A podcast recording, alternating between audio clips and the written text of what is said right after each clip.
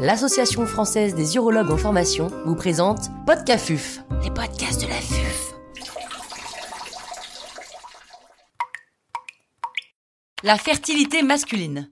Docteur Antoine Fex, chirurgien urologue, andrologue et sexologue à la clinique Saint-Roch millénaire à Montpellier, nous fait part de son expertise. L'intervenant n'a pas reçu de financement. Quand l'homme est-il responsable d'un problème de fertilité dans le couple? Tout d'abord, il faut savoir qu'un couple sur huit a des problèmes de procréation. La définition, c'est un an de rapport sexuel régulier euh, sans problématique euh, notamment de, troubles sexuels, euh, doit faire amener à consulter pas uniquement la femme chez le gynécologue, mais également l'homme si besoin. Alors il faut savoir que dans 25 à 30% des cas, l'homme est seul responsable d'un problème de fertilité et dans 25% également, mais en plus d'un problème de fertilité féminine. Bref, une fois sur deux, l'homme est ou responsable seulement ou avec euh, sa partenaire. Donc vous voyez finalement que c'est assez fréquent. Quels sont les points clés de l'évaluation d'un homme infertile? Tout d'abord, le plus important, c'est l'anamnèse. Il faut prendre du temps, commencer par faire un environnement familial. Est-ce qu'il a des frères, des sœurs? Est-ce qu'il y a des, des problèmes de fertilité connus? Est-ce qu'il y a des problèmes de maladies génétiques euh, particulières. Puis également, il faudra retracer toute sa vie qui démarre depuis la naissance. Et notamment est-ce qu'il y a eu des problèmes au niveau des testicules dans la petite enfance, c'est-à-dire rechercher euh, une cryptorchidie, une ectopie testiculaire, une IOI latérale, qu'elle soit opérée ou pas, ou la notion de testicule ascenseur, un problème au moment de la puberté, également recherche tout type d'exposition potentiellement toxique pour les testicules. Alors les infections urogénitales, euh, les infections sexuellement transmissibles bien évidemment, mais également euh, une simple orchide qui peut être une orchide virale. Alors la plus connue bien évidemment, c'est l'orchide euh, ourlienne du aux oreillons, même si maintenant la plupart des jeunes hommes sont vaccinés contre les oreillons. Il faudra également rechercher toutes les habitudes de vie délétères potentielles. Est-ce qu'il y a une notion d'intoxication tabagique? Également toutes euh, les drogues douces qui sont extrêmement fréquentes dans notre pays, euh, la notion également de poids, euh, la notion d'activité sportive, bref, l'hygiène de vie en général. Il faudra pas aussi oublier, même si c'est rare, les, les, jeunes hommes qui ont une, une exposition professionnelle, éventuellement à la chaleur. On peut penser par exemple aux boulangers, aux pizzaiolos, mais également ceux qui ont une exposition à la chaleur régulière ludique, ceux qui prennent des bains très chauds, des saunas, des hammams très fréquents. Il faudra également s'attacher à vérifier qu'il y a bien des rapports sexuels à visée fertilisante et éviter le, syndrome du marin qui part plusieurs mois et finalement il n'y a pas de rapport sexuel régulier ou alors tout simplement un problème euh, sexuel, l'absence de rapport ou alors l'absence d'éjaculation parfois et débusquer une éventuelle problématique euh, sexologique qui nécessitera une prise en charge spécifique. Une fois cette anamnèse terminée, bien évidemment, on a en général des renseignements à obtenir de la part euh, de la partenaire, savoir si euh, y a une prise en charge spécifique, s'il y a des problèmes gynécologiques. L'âge de la partenaire est un élément également fondamental et il faudra travailler main dans la main avec le gynécologue. Ensuite, il y a l'examen clinique. Bon, l'examen clinique, il faut d'abord regarder le morphotype général.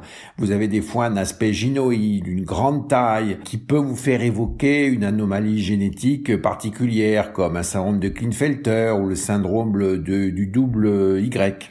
Également, bien évidemment, un appareil génital minutieux, en position debout, notamment pour rechercher une varicocèle qui serait pas trop importante, en regardant le patient, le faisant tousser, en palpant, bien évidemment, le cordon spermatique euh, de chaque côté, en faisant ensuite un examen minutieux sur la taille des testicules, rechercher une hypotrophie euh, testiculaire, une anomalie épididymère, une anomalie différentielle, euh, c'est important de bien sentir euh, les déférents et puis également rechercher toute cicatrice potentielle. Certains hommes oublient de dire qu'ils ont été opérés d'une cryptorchidie dans l'enfance, par exemple.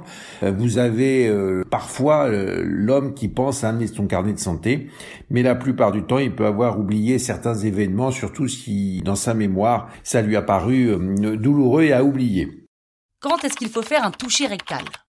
Il faut faire un toucher rectal ben, lorsque vous avez le plus souvent au spermogramme une hypospermie, c'est-à-dire une diminution du volume en dessous de 1,5 ml pour voir si vous avez une anomalie, par exemple euh, à la recherche euh, d'une sensation au niveau de la prostate qui pourrait faire évoquer une IGAM, c'est-à-dire une infection euh, des glandes génitales annexes. Également la recherche d'un kyste de l'utricule prostatique hein, qui se manifeste par une petite boule au milieu de la prostate.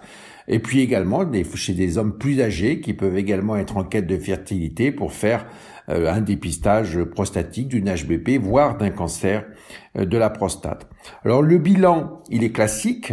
Spermogramme, bien sûr, au moins deux à trois mois d'intervalle, toujours recherché dans les trois mois qui précèdent une exposition à un facteur toxique. Euh, imaginons par exemple une infection virale, par exemple la Covid, euh, qui peut donner, comme tout virus, une diminution momentanée du sperme. Un bilan sanguin hormonal avec au moins la FSH, la LH, le plus souvent l'inhibine B, qui sera un reflet de la spermatogénèse, un bilan génétique, surtout s'il y a une procréation médicalement assistée qui est envisagée, et là c'est le cariotype sanguin, la recherche des lésions chromosomes Y toujours lorsqu'il y a moins de 1 million, et donc a fortiori pour les aosospermes, ou éventuellement pour d'autres inférieurs à 5 millions, la recherche du gène CFTR si vous suspectez une agénésie épidémio-différentielle, de façon à dépister une mutation euh, de la mucoviscidose. Le traitement, bah, c'est l'hygiène de vie, bien évidemment, c'est les oligoéléments, mais il faut s'attacher à rechercher des causes particulières. Dans le cas d'une azospermie, c'est-à-dire aucun spermatozoïde, si c'est une azospermie obstructive et que vous avez fait l'analyse génétique, le plus souvent, il y a une intervention chirurgicale avec des biopsies testiculaires, voire épididymaires, et le plus souvent, on retrouve des spermatozoïdes qui vont être utilisables par la suite pour une procréation médicalement assistée. Dans le cas d'une azospermie sécrétoire, il y a une intervention chirurgicale avec des biopsies testiculaires et les chances de récupération vont de 10 à 50% selon les causes, la cause la pire étant le syndrome de Klinefelter.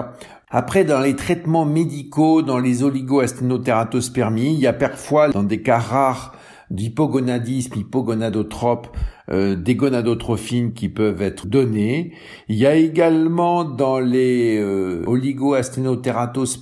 sans hypogonadisme, hypogonadotrophique, parfois euh, des traitements à base de SERM, c'est-à-dire les modulateurs de récepteurs de l'œstrogène, que vous connaissez sous le nom de clomide, qui est normalement un inducteur de l'ovulation, qui peut parfois donner des résultats, mais il faut savoir que c'est une prescription hors AMM.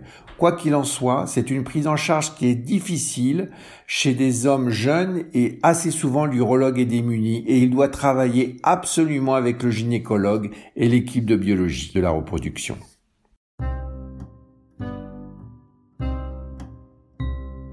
Un grand merci au docteur Antoine Fex pour ses conseils précieux.